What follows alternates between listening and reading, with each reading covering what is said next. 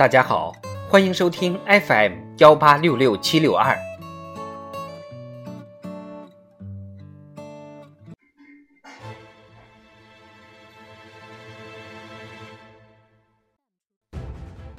庆祝中国共产党建党一百周年特别节目《中国共产党一百年大事记》。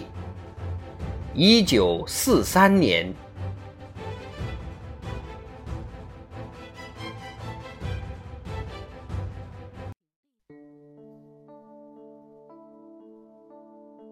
一九四三年一月十五日，陕甘宁边区政府作出关于拥护军队的决定。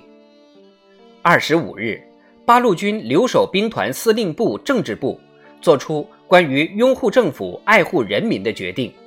在中共中央领导下，陕甘宁边区开展了声势浩大的“双拥”及“拥军优属、拥政爱民”群众运动。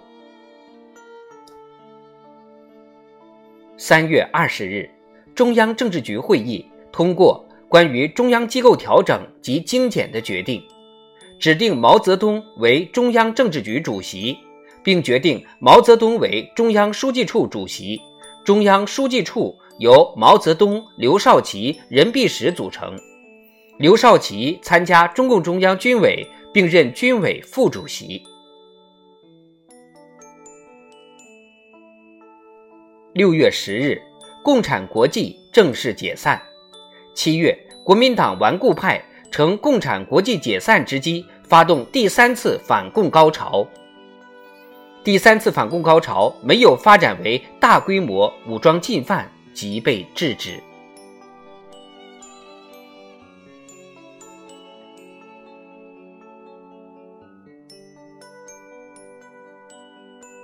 一九四三年。敌后各抗日根据地居民进行反扫荡、反蚕食、反清乡斗争，保卫和扩大根据地，逐步度过严重困难局面。八路军在华北与敌人作战二点四八万余次，毙伤日伪军十三点六万多人，俘五万余人，争取伪军反正，日军投降六千六百多人。新四军在华中与日伪军作战四千五百多次，粉碎敌千人以上扫荡三十多次，毙伤俘日伪军三点六万余人，争取伪军反正九千三百多人。华南抗日游击队也粉碎日军扫荡，巩固和扩大了东江琼崖抗日根据地。